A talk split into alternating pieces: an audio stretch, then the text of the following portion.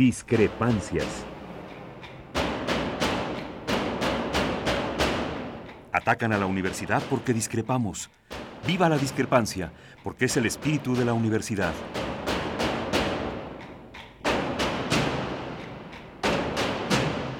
Martes de Discrepancias.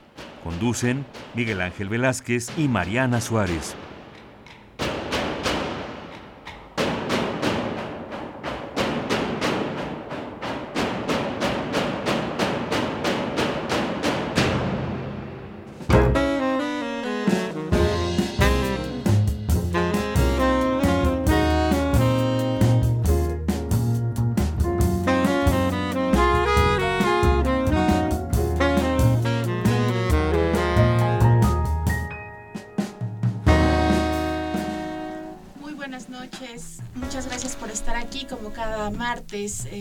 Discrepancias.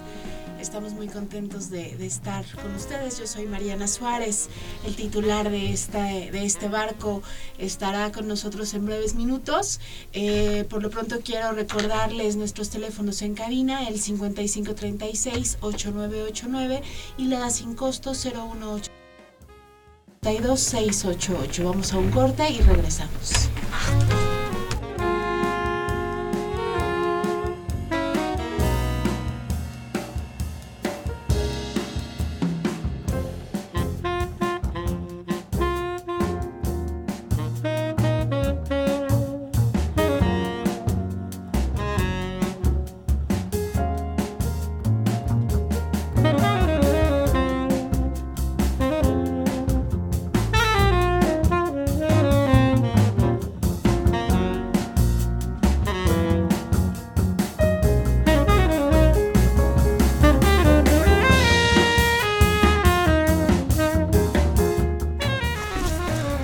¿Qué tal? Buenas noches y gracias por estar con nosotros otra vez aquí en Radio Universidad en Discrepancias. Y bueno, qué bien que ya les dio la bienvenida Mariana, que ya nos hizo el favor de introducir al programa con sus ideas. Pero déjeme, déjeme platicarle de algo que nos enteramos y que yo creo que usted debe tener en cuenta. En todo este lapso del gran problema de la discusión sobre los derechos humanos en el país, y por un lado con la Comisión Interamericana de Derechos Humanos, por el otro lado con los especialistas que vinieron a decir qué es lo que habían investigado y encontrado respecto no solamente de los 43 desaparecidos, sino realmente sobre la situación del país en cuestión de estos derechos que nos incumben a usted y a mí y a todos. Pero déjeme platicarle que el asunto fue, o el asunto es, que parece ser que se han dividido en tres, y muy en serio, las ideas de cómo viene la cuestión, no solamente los derechos humanos, sino en muchas partes, muchas partes de la gobernanza de México. Mire usted que hay un equipo muy duro, un equipo muy fuerte, un equipo que en realidad está dispuesto a lo que sea, desde una, una visión muy especial y muy dura. Me refiero a, en general a las Fuerzas Armadas, me refiero a ellos particularmente como la parte dura del sistema que está planteando que se debe actuar con mucha más fuerza, no solamente en contra de los criminales, sino en muchas partes de la vida del país. Por ejemplo, las manifestaciones. Pero también hay otro grupo que yo creo que es mucho más peligroso, donde parece ser que están, por ejemplo, la Procuraduría General de Justicia, la Procuraduría General de México, la PGR, Fíjese usted que esta gente está más o menos tratando de decir sí a cualquier cosa que diga la presidencia. Sí sin problema. Sí a lo que el señor diga. yo creo que este es un grupo mucho más peligroso, porque puede ser contagiado desde todas partes. Mucho cuidado con lo que pase ahí. Hay un tercer grupo. Ese tercer grupo está, está compuesto principalmente por gente de la Secretaría de Gobernación, que está llamando a tratar de que se respeten los derechos humanos en el país, a tratar de que las cosas vayan cambiando un poco para que esto no se convierta en una locura. Hay tres partes en juego. Desde luego Enrique Peña Nieto tiene que ver con alguna de ellas y tendrá que decidir por algo. Pero es muy difícil el momento para México. Es muy difícil porque como nunca, aunque siempre haya habido grupos dentro de la presidencia y dentro del, del PRI y dentro del poder, creo que hoy las posturas son extremadamente opuestas. Y en esto que se trata de los derechos humanos, me parece que es muy peligroso. Ayer en la madrugada, por ejemplo, en el cambio o en el recambio de un sindicato petrolero en Tabasco, el enfrentamiento entre los sindicalistas fue terrible. Se quemaron vehículos, se golpeó a la gente. ¿Qué sucede? Sucede que, que todo el país está embroncado con todo. Parece que nada, nada nos conforma, parece que no tenemos eh, ninguna idea clara. Más bien nuestros gobernantes no tienen una idea clara para dónde tiene que ir México. Y por el contrario, hacemos cosas como los tratados de libre comercio que acabarán por afectarnos y que crearán necesariamente mayor violencia. Parece que todo, toda la experiencia que hemos tenido de los últimos 30 años no nos ha servido para decir, basta, esto no puede continuar así.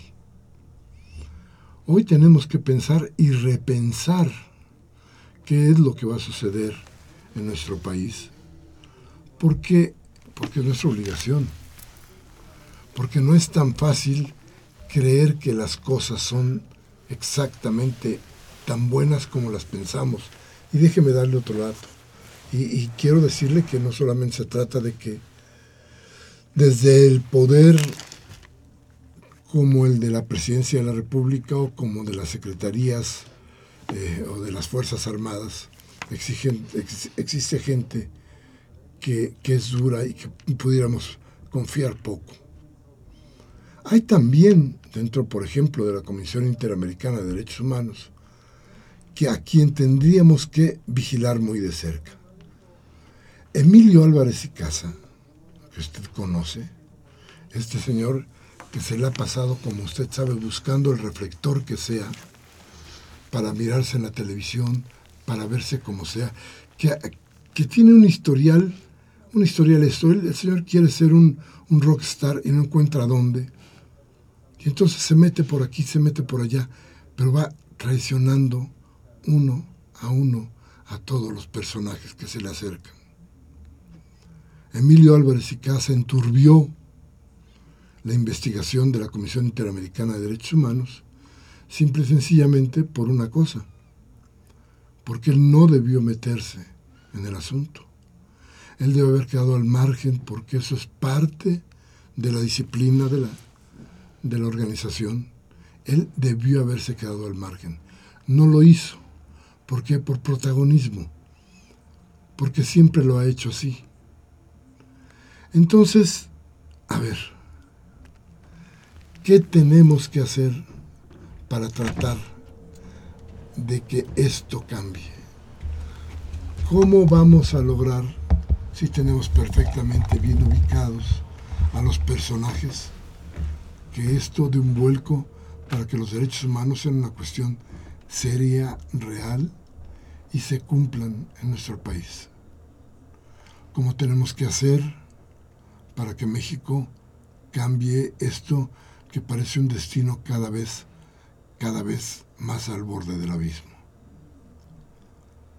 Hoy, frente a nosotros, está la disyuntiva de tratar de organizar desde muchas partes lo que requiere México. ¿Qué es lo que requiere México? Un país justo, un gobierno nada más justo. No requerimos más, no es necesario hacer más, simplemente justicia. Eso es lo que creo yo y supongo que usted compartirá con nosotros. Lo que requerimos es eso, justicia. Y bien, pues gracias, como le decía a usted, por estar con nosotros. Mariana, otra vez buenas noches. Buenas noches. Muy y nuestros contenta. teléfonos. Les recordamos nuestros teléfonos, el 5536-8989 y la da sin costo 01800 5052 688. Llámenos, estamos esperando su voz. Comparta con nosotros, comparta con nosotros sus ideas, comparta con nosotros sus esperanzas. Tenemos frente a nosotros, decía y vuelvo a repetir, la esperanza de hacer un buen México. Vamos a buscar cómo, ¿ok? Vamos al corte y regresamos. 2015. Centenario del nacimiento de Ramón Martínez Ocaranza. Cada poeta tiene su signo y su designio, su salmo o su blasfemia, su canción o su llanto.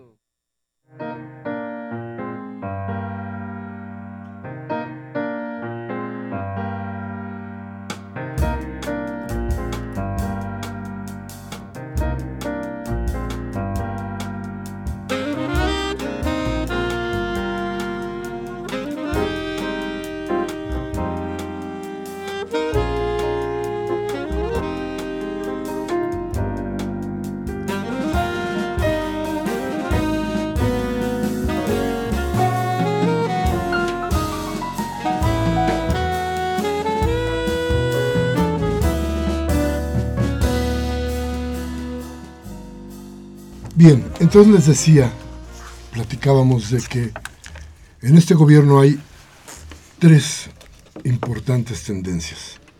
Hablamos ya de lo que significa la Procuraduría General de la República, de lo que significan las Fuerzas Armadas y de lo que pasa con la Secretaría de Gobernación. Tres entes de demasiado poder que hoy están enfrentados por una sola causa, los derechos humanos. ¿Qué va a pasar en adelante?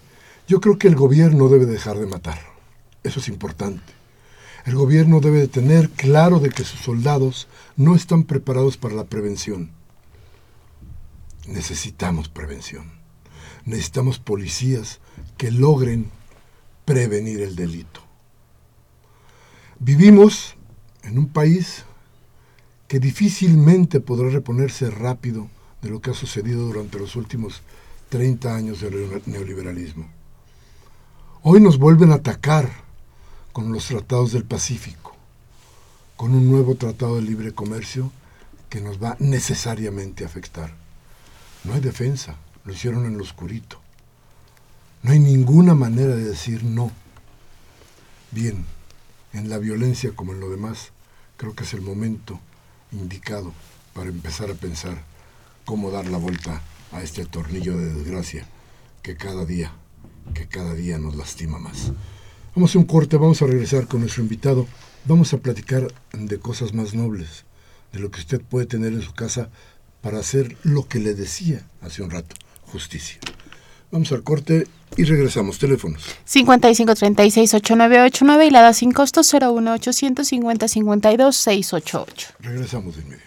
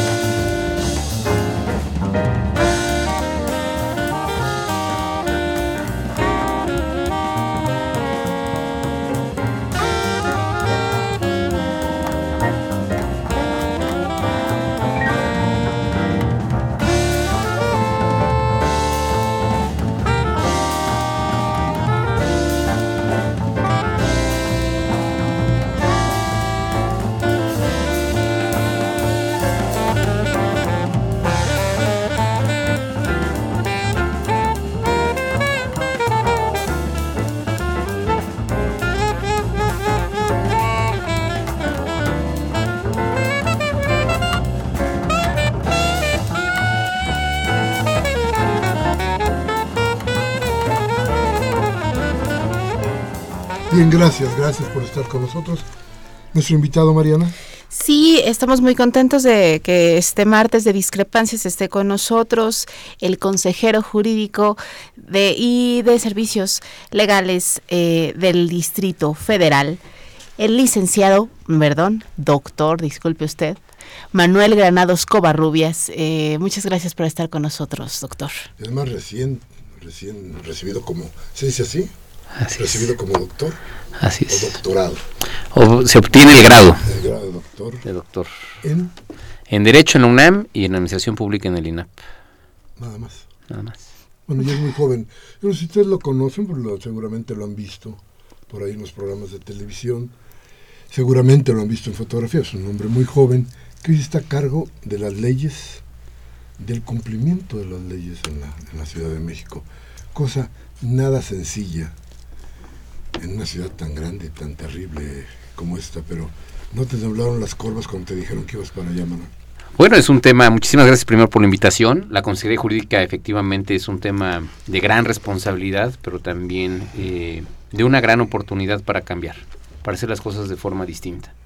Eh, la instrucción que recibimos del jefe de gobierno, Miguel Ángel Mancera, al momento de hacer esta designación, eh, me instruyó que quería reconciliación social que fuéramos al encuentro de la ciudadanía, que estuviéramos con un esquema de atención directa, de una gestión importante eh, con las y los capitalinos. Y desde un área que es eminentemente técnica, que es un área en donde la visión general es un área gris, técnica, que no tiene oportunidad de estar en este franco diálogo con la ciudadanía, pues en poco tiempo hemos construido una consejería social, que los abogados seamos abogados sociales, que vayamos nosotros a, esta reconciliación, a este reencuentro social ciudadano a partir de las causas que requieren las y los capitalinos. Y sobre todo, como sabemos, bueno, pues de los grupos más necesitados, más vulnerables, en donde eh, también hemos visto a lo largo de los años, eh, pues no solo los aciertos, sino también los abusos del gremio de los abogados en, en casos en donde la ciudadanía de pronto deposita su patrimonio, deposita eh, pues todo lo que tiene por salir adelante y de pronto pues no se resuelven sus asuntos. Yo recordaba hace unos programas con la con la directora del, de la Facultad de Derecha, perdón, de Derecho de la UNAM. recordaba con ella aquello que decía uno de los maestros de en la abogacía se pierde y se gana, pero todo se cobra. y entonces ahí va parte de la injusticia que la que nos estás hablando. Pero tú encontraste una ciudadanía muy lastimada. ¿Por qué lo de reconciliación? Se me hace ah, difícil. Bueno, pues es un tema muy importante en donde el jefe de gobierno hace un balance, es un corte de caja de su administración y él mismo dice, bueno, pues hay que cambiar la estrategia, hay que reorientar eh, esta parte de la administración y a partir de ahí se dan los cambios en su propio gabinete. Él mismo reconoce eh, que eh, hay aciertos, pero que también hay esquemas en donde hay que corregir el rumbo y en ese sentido lo que se requiere pues es este contacto directo con la ciudadanía.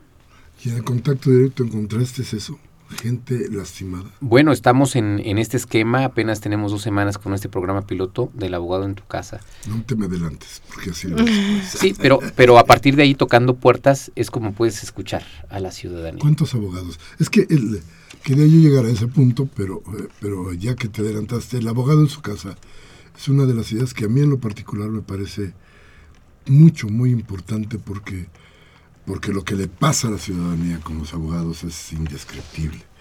Y llevar los abogados a la casa es tratar de compartir un poco la justicia, de llevar justicia hasta la casa. La idea me parece que es genial, pero ¿cuánta gente está interviniendo? ¿Cómo llegan? ¿Qué tienen que hacer? Bueno, en primer término es un esquema de tener un levantamiento que se hace casa por casa en donde nosotros ofertamos los servicios que tiene la Consejería Jurídica. Eh, es una encuesta que se levanta. Eh, el primer trámite es que eh, estaremos 500 prestadores de servicio social y abogados tocando las puertas los sábados junto con el médico en tu casa. Seremos los dos tocando las mismas puertas, ofertando los servicios tanto de salud de la ciudad como los jurídicos. En el caso específico, primero todo lo que tiene que ver con identidad. Es en verdad importantísimo que nuestra entidad, la Ciudad de México, sea la primera en tener identidad. Es decir, que a nadie le falte el acta de nacimiento.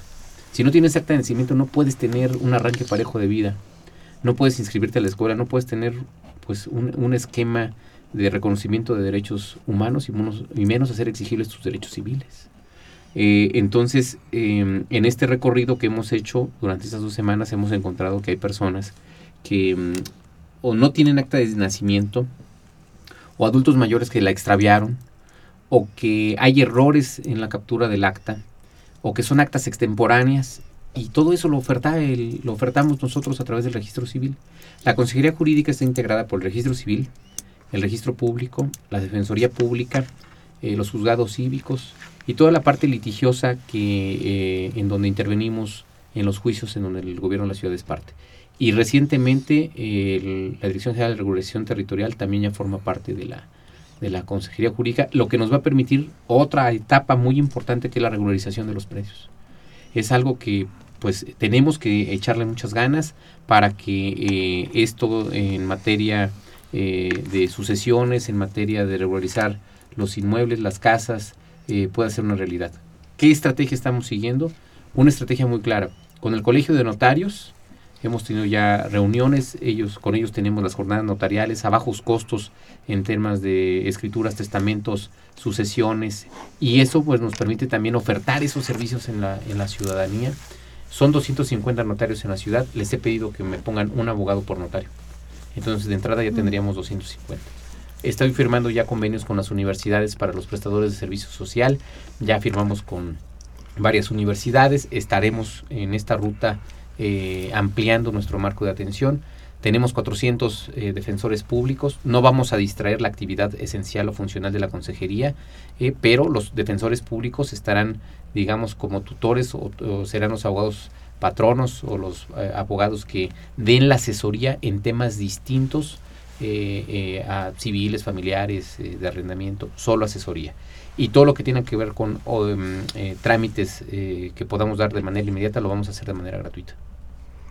¿Y cuánto, a ver, es que hay 500 abogados o 500 entre servicio y abogado? Entre, servido, entre prestadores de servicio social y abogados. A ver, ustedes entran, llegan y le preguntan a una familia, al jefe de familia, qué problemas legales tiene, o le preguntan si tiene un acta de nacimiento.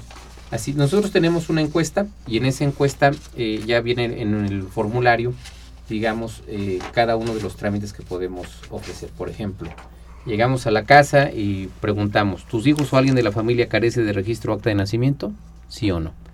Eh, ¿Quieres hacer el reconocimiento de tus hijos para que lleven tu apellido? ¿Sí o no? ¿Vives en concubinato y quieres formalizarlo ante un juez? ¿Necesitas el acta de defunción de algún familiar? ¿Se te extravió algún documento importante y necesitas una constancia oficial de ese hecho? Eh, ¿Tienes dependientes económicos y necesitas acreditarlo ante el IMSS, ante el ISTE o alguna otra autoridad? Eh, eso es, digamos, de los trámites que podemos dar de manera prácticamente inmediata porque tenemos oficinas móviles de registro civil. O sea, ahí mismo yo digo, no, no, este, quiero reconocer a mis hijos que nunca reconocí. Levantamos, el, ponemos sí, levantamos eh, los nombres y eh, eso nos lo llevamos, lo capturamos al, al, al ciudadano, le damos eh, eh, un, una especie de recibo. Un recibo con un folio, eh, con código de barras, y ah, en la semana, en el transcurso de la, de la semana, llega el abogado, dependiendo del tema, con el trámite. Por ejemplo, en la otra parte, ¿necesitas asesoría para elaborar tu testamento? ¿Y, cuánto, ¿Y cuánto le van a cobrar a la gente por todo eso? Nada, es gratuito. En este tema es gratuito. Las asesorías y todo esto es gratuito. Eh, ya no vamos seguro seguro seguro no vamos a llevar patrocinio esto que quede muy claro no vamos a hacer eh, no vamos a llevar patrocinio no vamos a litigar los asuntos vamos solo en esta parte de esto que es distinto asesorías en cuestiones penales o en cuestiones este familiares o, civiles solo asesoría para efecto de evitar algún otro esquema entonces no cobran por eso no cobramos y llegan a las casas con el médico Así es. El médico va por la cuestión de salud, ustedes por la cuestión legal. Así es. ¿Cómo ha sido los primeros días?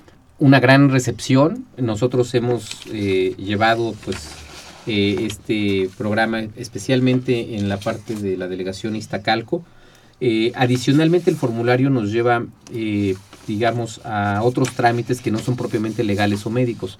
Eh, decimos, oigan, alguna otra, aprovechamos ir a tocar puertas para decir, oiga, requiere otro servicio, seguridad, obras, bacheo.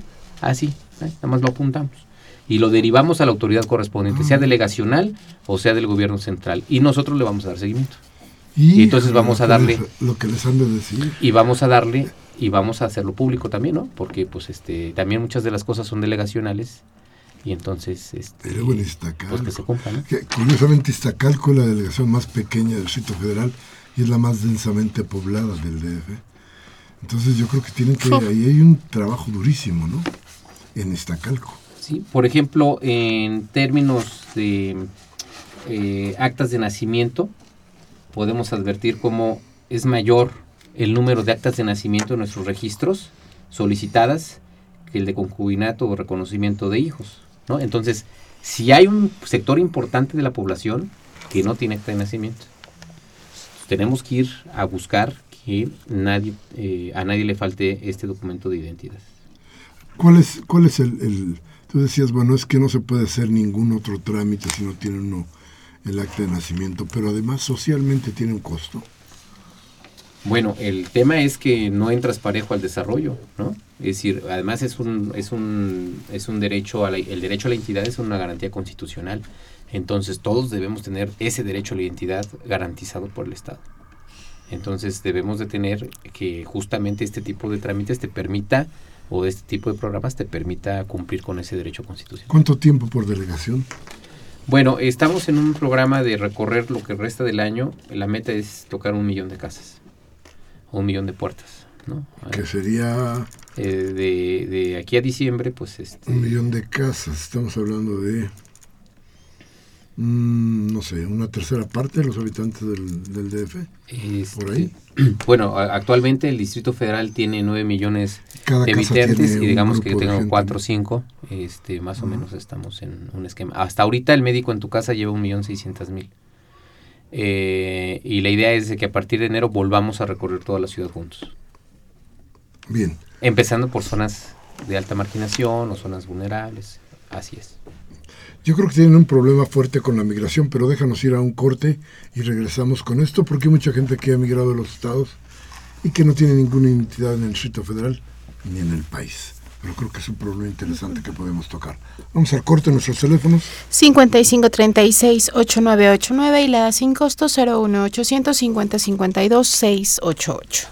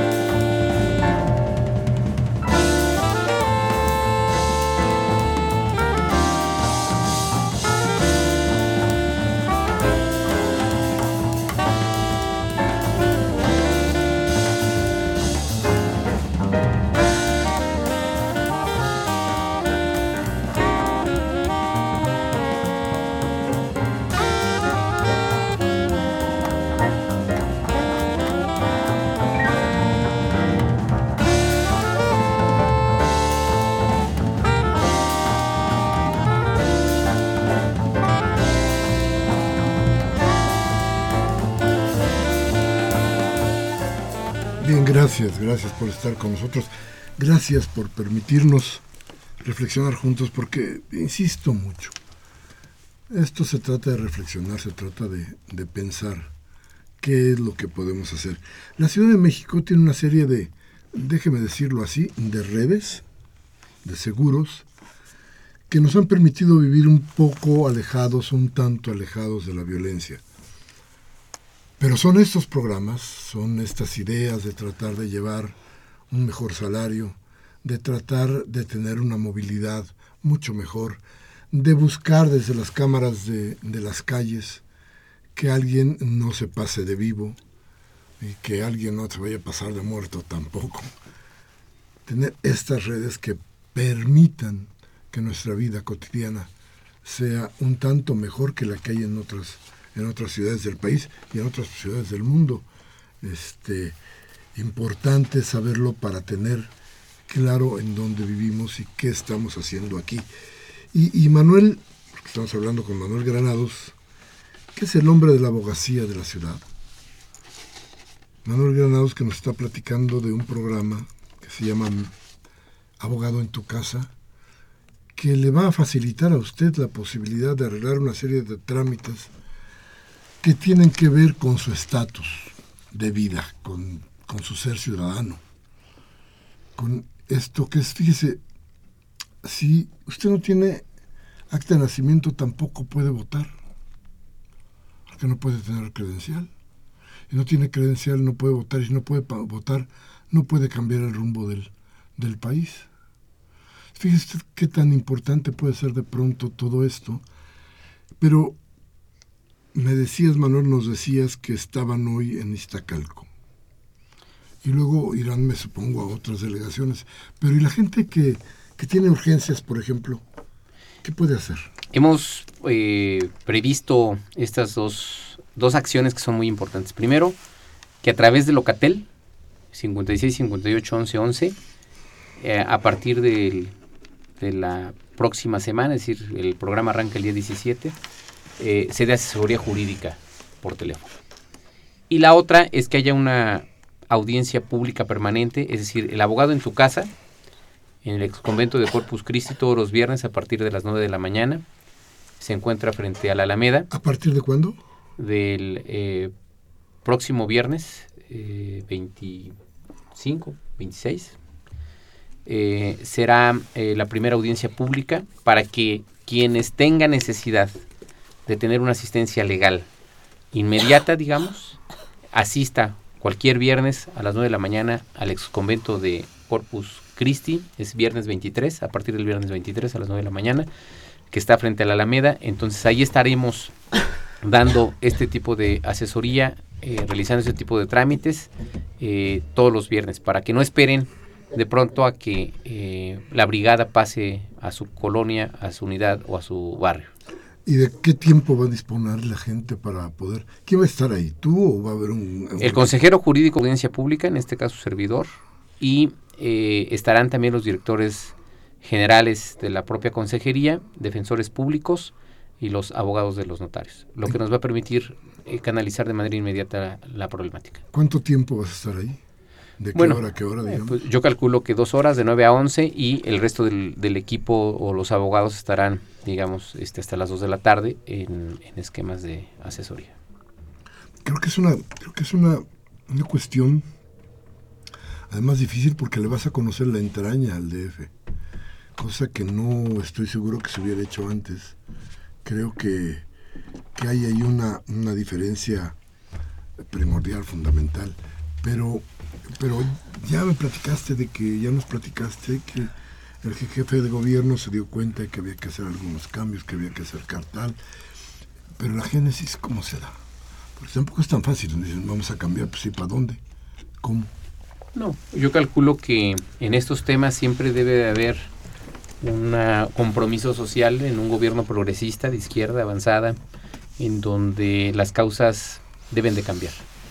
El servidor público hoy no puede estar ya en su oficina, el servidor público tiene que salir a las calles. Hay en un esquema de justicia itinerante, digamos, ofertar estos servicios para que la ciudadanía tenga esta posibilidad real de una verdadera justicia.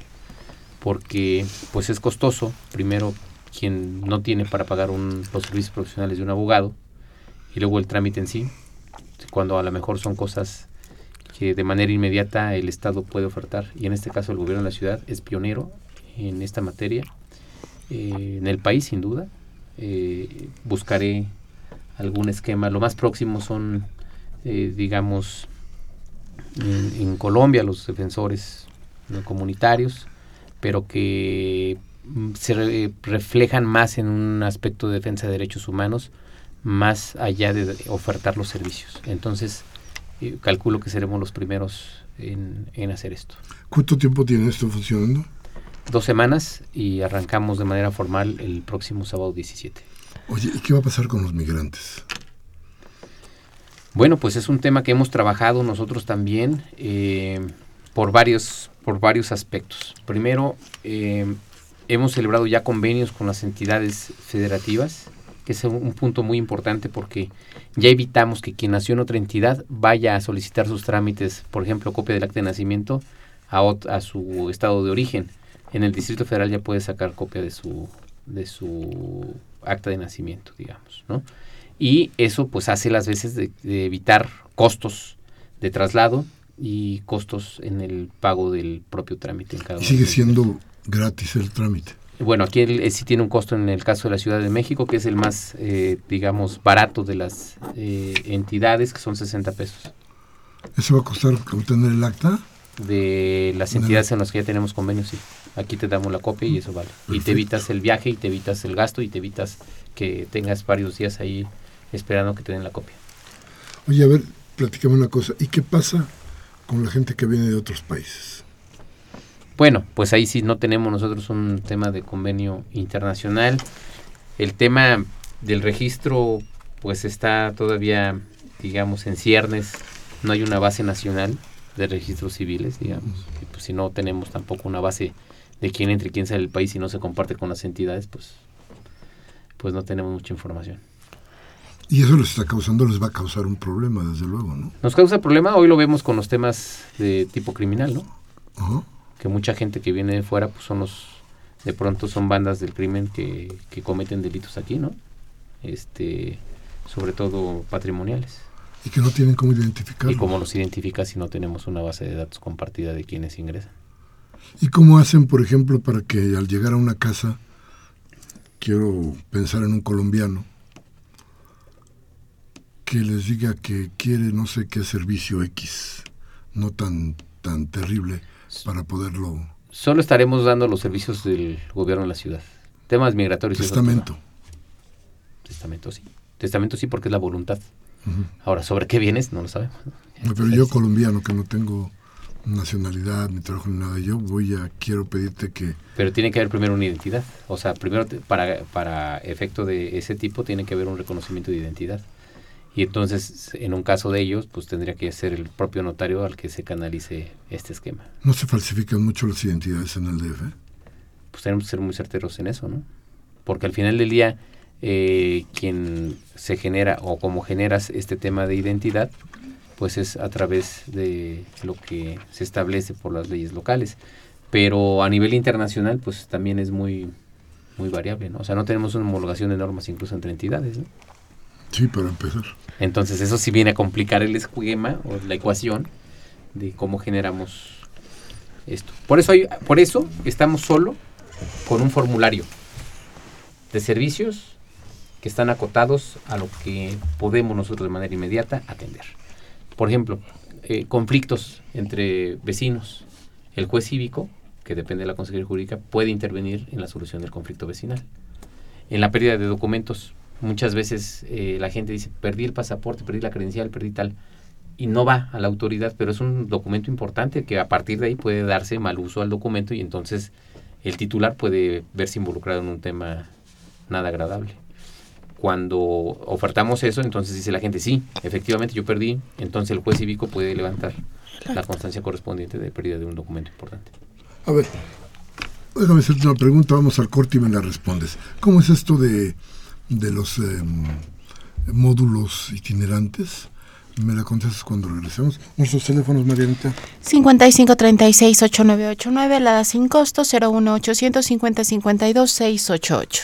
Bien, vamos al corte, regresamos.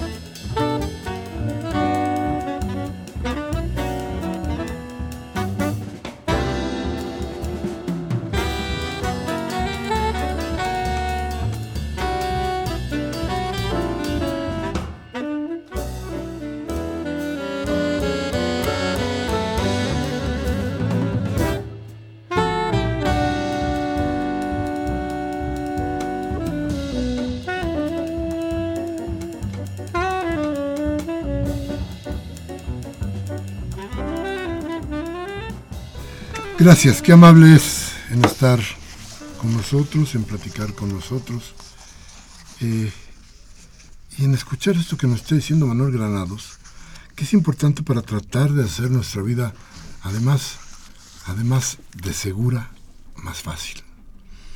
Porque no sé cuánto tarde un, un día se lo preguntaremos a Manuel, cuánto tarda un, o tardaba un trámite de estos. Pero acuerdo que eran muy engorrosos. Y, y ahora parece que, que, la cosa es totalmente diferente. Pero bueno, te hacía una pregunta, Manuel. Bueno, el tema de estos servicios móviles que tiene el registro civil, pues se ofertan diariamente eh, en cada una de las colonias de la ciudad, se programa la visita y ahí se hace el trámite para que las personas no acudan hasta nuestra sede eh, del registro en Arcos de Belén, sino que eh, estas unidades móviles tienen esta capacidad de ofertar el servicio ahora sí que en cada uno de, los barrios. no, no, perdone, pero luego los gobiernos defraudan muy fuerte a la gente. ¿No les da miedo este, no cumplir con todo esto? ¿Qué tan seguros están de poder terminar este millón, de poder ayudar así como estás diciéndome a la gente? Pues es una meta, es un compromiso. Hay voluntad y sobre todo hay seriedad en ello. Y sobre todo es lo que nos toca como servidores públicos. En verdad que hay que dejar huella en el paso que nos corresponda en cada una de estas responsabilidades y ese es mi compromiso. ¿Y se puede? Claro que se puede. Falta nada más esta inercia, este empuje, de generar ideas y ejecutarlas. ¿Cuánto cuesta? Bueno, pues... esto? ¿Cuánto le va a costar al gobierno del Distrito Federal? A nosotros, pues evidentemente con los prestadores de servicio social, pues no pagamos ahí un esquema de nómina con los prestadores o los abogados que pongan el colegio, el colegio de notarios, pues tampoco por parte nuestra habrá una erogación, en donde las unidades móviles ya están programadas para hacer los recorridos, es decir, ya es un gasto corriente, digamos, que ocuparemos ahora, redireccionaremos con una estrategia muy clara, eh, sumaremos esos esfuerzos. Los compañeros de, del área o de las distintas áreas pues reciben un salario por la prestación de sus servicios en el gobierno. ¿Y ya están contratados? Ya, yo no voy a contratar más estructura. O sea, yo no voy a contratar más estructura ni voy a hacer eh, un esquema distinto al, al, esfuerzo institucional que tenemos. La verdad es que eh, por eso aplaudo mucho la participación de la sociedad civil, de las instituciones académicas, del Colegio de Notarios, porque con ellos vamos a fortalecer este programa y con las asociaciones, barras y colegios de abogados, sin duda. Sin duda van a estar eh, metidos en ello. A ver, recordemos entonces, ¿cuáles son los servicios que están prestando? Bueno, los trámites son desde expedición de copias certificadas relativas al nacimiento, reconocimiento de hijos, adopción, matrimonio, divorcio administrativo, defunción, eh, aclaraciones, observaciones cuando hay actas erróneas, cuando hay errores ortográficos, mecanográficos, donde son actas extemporáneas también, ¿no? Eh, registro de recién nacidos, regularización de títulos de fosas de perpetuidad en los panteones públicos de la Ciudad de México. También expedición de constancias de hechos sobre extravíos de documentos importantes que la ciudadanía haya perdido, extraviado. Eh, conciliación entre particulares cuando haya conflictos, términos familiares, vecinales, conyugales también. Tenemos atribuciones para el tema de la conciliación. La asesoría jurídica telefónica y presencial en el resto de las áreas del derecho civil, familiar, de rendimiento inmobiliario, penal, asesoría en materia registral y todo lo que tiene que ver también con eh, trámites notariales. ¿Cuál es el teléfono donde debe llamar la gente? 56 58 11 11 es el teléfono de Locatel. Ahorita tenemos un teléfono que se llama Bogatel, que se, a partir del día 17 va a cambiar al de Locatel. Por lo pronto está el 51 28 11 22. Este teléfono cambiará, es ahora donde se presta alguna asesoría jurídica, pero eh, cambiará ahora a Locatel a partir del día 17. Bien. Se inició en Iztacalco. ¿Hay algo, eh, ¿Se seguirá a qué delegación o se hará en conjunto a las 16? Bueno, el programa que tenemos es una estrategia conjunta con la Secretaría de Salud ahora. Estaremos tanto los abogados como los médicos tocando de manera conjunta las puertas de los hogares de la ciudad Eh, en el caso del, del, médico en tu casa, eh, concluyeron Iztapalapa, concluyeron Gustavo Madero. Eh, ahora nos sumaremos nosotros al, a la estrategia, digamos, territorial que te la Secretaría de Salud y a partir de enero del próximo año iniciaremos el recorrido en todas las delegaciones. Y ofertar, ofertar, reiterar también esto, eh, la asesoría jurídica todos los viernes a partir de las 9 de la mañana en el convento de Corpus Christi para que la ciudadanía que no tenga que esperar a que vaya el abogado hasta su domicilio y pues pueda también tener esta asesoría presencial. Ahí el consejero jurídico estará de 9 a 11. Así es. Y después continuará además la del... El resto del equipo continúa dando la asesoría todos los viernes. ¿Hasta? 2 de la tarde. Hasta las 2 de la tarde. Bien, yo creo que es es un esfuerzo interesante del gobierno del Distrito Federal. Es muy interesante plantear, sí, lo que habíamos dicho era un área muy técnica, extraordinariamente técnica, de la que se hablaba poco porque solamente servía de pronto para aclarar algunas dudas sobre algunos de los terminajos legales que, que salen a la luz cuando algún problema es muy grave y lo que se pretende es que nadie le entienda. Entonces, hoy, hoy está esta idea de Manuel Granados y del jefe de gobierno de llevar el abogado, la justicia, diría yo, a la casa, es muy importante. A partir, a partir de una idea de tratar eso de hacer la vida un poco más fácil para todos. Vamos a ir a un corte y regresamos con sus llamadas, lo más importante de este programa.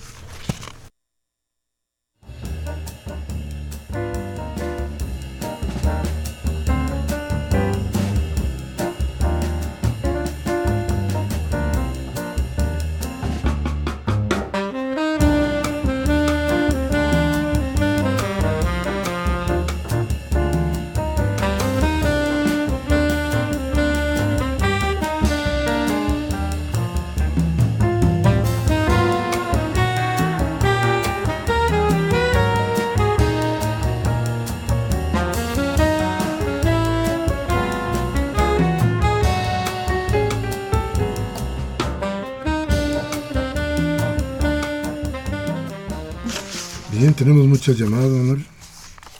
Muy interesante. Mariana. Nos llamó Everardo López de Coyoacán.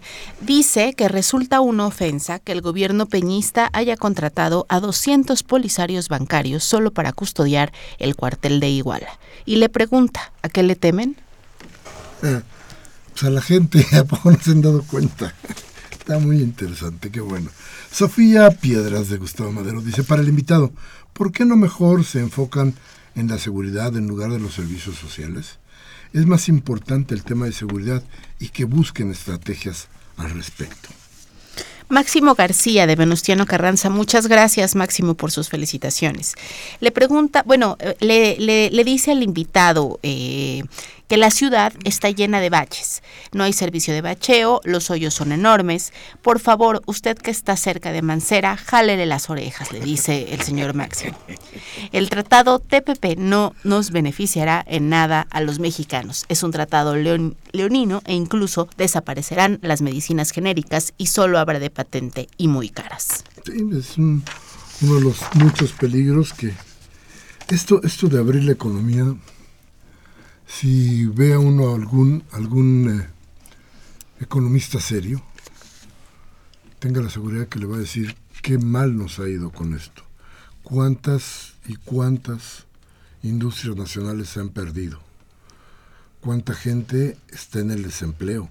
Nunca como ahora. ¿Por qué?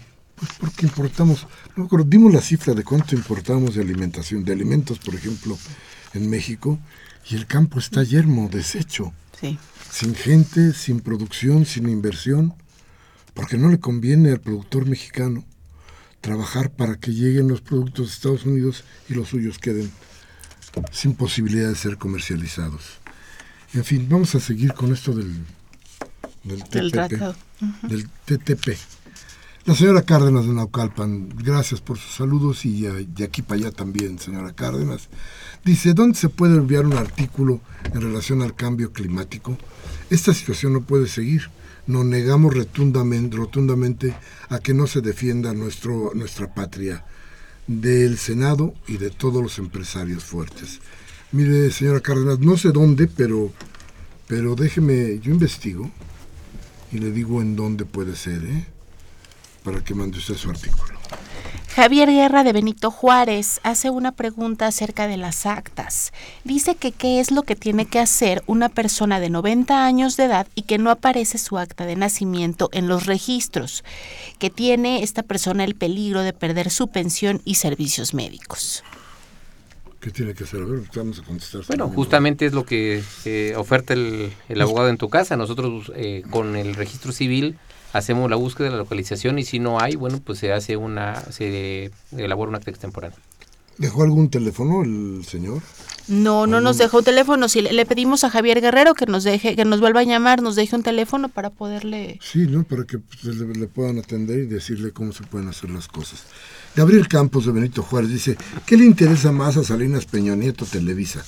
Tener su costosísimo avión para que se siga ausentando, para que sigan paseando él y sus amigos y familia y que siga cabalgando y que siga ay, cabalgando, sí, cabalgando la pobreza extrema de la nación, porque siempre agradece a las fuerzas, porque siempre agradece a las Fuerzas Armadas su contribución para que lo sigan cuando a él y su enfermedad para que lo sigan cuidando a él y a su enfermedad. Dice en la revista, en la entrevista que le hicieron al secretario de la Defensa Nacional Cienfuegos, dijo que no se metieran con ellos. No dice que nadie debe estar por encima de la ley. ¿Quién dirige realmente el país? ¿El ejército? ¿Televisa? ¿Los empresarios o los colaboradores mediáticos?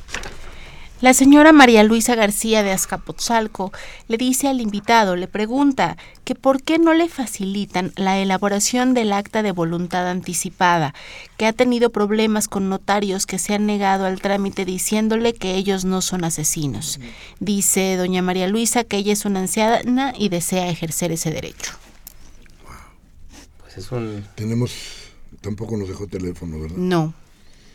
A ver, ¿Qué teléfono pueden llamarte, este, Manuel? Sí, bueno, eh, pueden marcarme de manera directa al a 55 10 26 49 55 10 26 49 extensión 116. Pregunte por, por, por el doctor Manuel Granados y, y hable, dígale usted que es de este programa para que sepa de qué se trata y más o menos tenga idea de para dónde va la cosa. Dice Fernando López Leiva de Naucalpan, ojalá a Mancera se le ocurra el programa Un Granadero, no se le ocurra. Dice, ojalá Mancera no se le ocurra el programa Un Granadero en tu casa. No, creo que no se le va a ocurrir. Mariana. La señora Servín de la colonia San Rafael dice que qué hará con el dinero el delegado de la Cuauhtémoc Ricardo Monreal, que le llevaron un de regalito unos milloncitos, que se eche unos para acá o para los que más lo necesitan, que ella se apunta con mucho gusto. Y que si por favor eh, nuestro invitado la puede apuntar en la lista y nos manda a felicitar a todos. Muchas gracias, señora Servín. Dice José Macías, gracias por sus conceptos, dice al invitado, cuando la persona tiene una inicial en su nombre, porque es, ¿por qué es tanto problema que den su acta de nacimiento? ¿Aún siguen esos problemas? Te pregunto. Bueno, pues eh, insisto, puede ser que haya esquemas de corrección de faltas de ortografía, errores mecanográficos y que de pronto eso genera también un problema futuro o que no haya una aclaración por parte del, propio ciudadano. Por ejemplo, tienen dos o tres nombres y solo usan uno y en todos sus documentos aparece uno y entonces no coinciden con su ordenamiento. Fíjate que es mi caso, me pusieron un nombre así como de, de línea de autobús. Entonces tengo como 30 mil nombres, pero no uso más que uno. Y es un problema después, hay que estar muy cuidado con esto, Mariana. Sofía Fernández de la colonia Juárez también le dice al invitado que la calle de Hamburgo en la colonia Juárez, entre Toledo y, Toledo y Burdeos ha quedado totalmente devastada por la Torre Vancomer. Exigimos como vecinos, dice la señora Sofía, que Mancera le pida a, Vancomer que repare las calles, que ya, ya han hecho muchísimos hoyos la CFE para ponerle fibra óptica a la torre. Igualmente, sobre estas vías han puesto jardineras en el arroyo vehicular, lo cual impide que los autos circulen de forma expedita. Somos demasiados millones para poner en marcha estas ideas que propician aún más tráfico y contaminación. Gracias, doña Sofía. Interesante. ¿Puede ir una gente con ustedes para decir, este, se me poncharon las llantas o me deshicieron la... El plus del programa, pues es que recogemos otro tipo de demandas como esta, ¿no? Es decir, el bacheo tal que corresponde a la delegación Cuauhtémoc. Entonces, nosotros estaremos turnando la delegación Cuauhtémoc esta denuncia ciudadana. Bueno, ya, ya, tenemos una idea de para qué quiere el millón y medio pues ahí la Anita, Monreal, ¿no? ¿no? que, tengan cuidado con Monreal, ¿eh? porque yo estoy casi seguro de que será el primer chucho en Morena. Entonces, ténganle cuidado, ténganle cuidado, ya van a ver, ya lo hemos platicado aquí. En fin, eh, dice Gabriela Ramírez de Venustiano Carranza. Un saludo al equipo y al invitado, un saludo. Y una pregunta. ¿Cómo es posible que el gobierno del Distrito Federal tenga trabajando allí a Patricia Mercado? Si de verdad quieren un cambio, deberían de sacarla. No la contestes, Manuel, este, yo la contesto. Fíjese que sí, yo estoy de acuerdo con usted. Patricia Mercado tiene todos los antecedentes claros para darnos cuenta de que hay ahí un virus de derecha que es muy peligroso. Cualquier cosa que pudiera plantearse a partir de las intenciones de este gobierno de llevar para una cuestión mucho más amplia y social sus ideas topará seguramente con la idea de la señora Mercado, que si usted bien se acuerda, su último trabajo político fue ser la consejera de la mujer que quería ser la presidenta de la República por un partido de derecha. Estos son hechos. No es posible que una gente de ese tipo esté incrustada en un gobierno de izquierda hasta donde mi conciencia me da. Desde luego no tengo ni, ni soy el jefe de gobierno ni cosa que se le parezca. No puede haber pluralidad en, este, en, un gobierno porque si hay pluralidad hay jaloneo. Y si hay jaloneo, se pierde la brújula. Mariana. Manuel Munguía de Iztapalapa nos dice que estamos entrando a otra forma de esclavitud, pero al fin y al cabo esclavitud, pues empresas y corporaciones se han apropiado no solo de la riqueza natural de los Estados Unidos, sino en muchas partes del mundo a través de mercenarios y sicarios que actúan como gerentes, que no gobiernan, que nos gobiernan y muchas naciones del mundo apropiándose de servicios, industrias, bancos y capitales, además de eliminar a la población de esas naciones manteniendo negociaciones secretas que aseguran la acumulación del capital violentando garantías y derechos. María de Lourdes Gil Valverde, de dice, de la colonia Ramos Millán, y nos da su dirección y teléfono. Manuel dice, necesito orientación urgente, me gustaría que el doctor o su equipo nos visitara y nos apoyara. ¿Cuándo pueden venir o a dónde puedo acudir? Nos deja su teléfono. Yo creo que si le pueden echar una llamada, les vamos a pasar el teléfono a Manuel para que los llame de inmediato. Margarita González de, la, de Ciudad Neza eh, le pregunta al doctor Granados eh, que si esto de las actas de nacimiento es exclusivo del Distrito Federal o también para los que viven en el Estado de México, ¿qué podría ser? Bueno, es un programa de la ciudad y evidentemente pues solo tiene un alcance si eh, fueron registrados en el Distrito Federal. Pero acuérdese de lo que nos dijo Manuel, si ustedes acuden, si usted vive aquí y acude a la consejería, ahí le van a poder resolver el problema. Quiero decirles algo antes de que se nos acabe el programa, que ya está a punto de... A ver, la gente que quiera, tenemos, nos trajo Manuel, una serie de reglamentos, los nuevos reglamentos de tránsito. Eh, necesitan comunicarse a nuestros números en cabina, que es el 5536-8989 o la da 501 850 52 688. Ahí eh, ustedes nos dan sus datos y se harán acreedores a estos reglamentos de tránsito que nos trajo el doctor Granados. Manuel, nos despedimos. Muchísimas gracias a todos por esta invitación y como siempre estoy a sus órdenes y ojalá que me ayuden a seguir difundiendo este programa del abogado en tu casa. Claro que sí. Ya está. Nos van a llamar para los para los este reglamentos de tránsito, todos los que quisieran. Y hoy, martes 13, agua si va a salir más noche, hoy martes 13 de octubre del 2015, Humberto Sánchez Castrejón estuvo al mando de la nave, Cintia Carranza en la asistencia de producción, Elena Hernández en la producción, Mariana, como siempre, con nosotros. Gracias. Y gracias a Silvia García y Agustín Mondragón, que ya no pudimos eh, leer sus llamadas. Agradecemos como siempre el haber estado con, con, nosotros y yo, Miguel Ángel Velázquez, le pide como siempre, piense, reflexione. Si lo que dijimos aquí le sirve, tómese un café mañana con sus amigos y hable de lo que aquí hablamos. Pero si no le interesa nada de eso, la democracia le da una salida. Cámbiale a Televisa o a Radio Fórmula para que le deshagan la voluntad política. Hasta la próxima.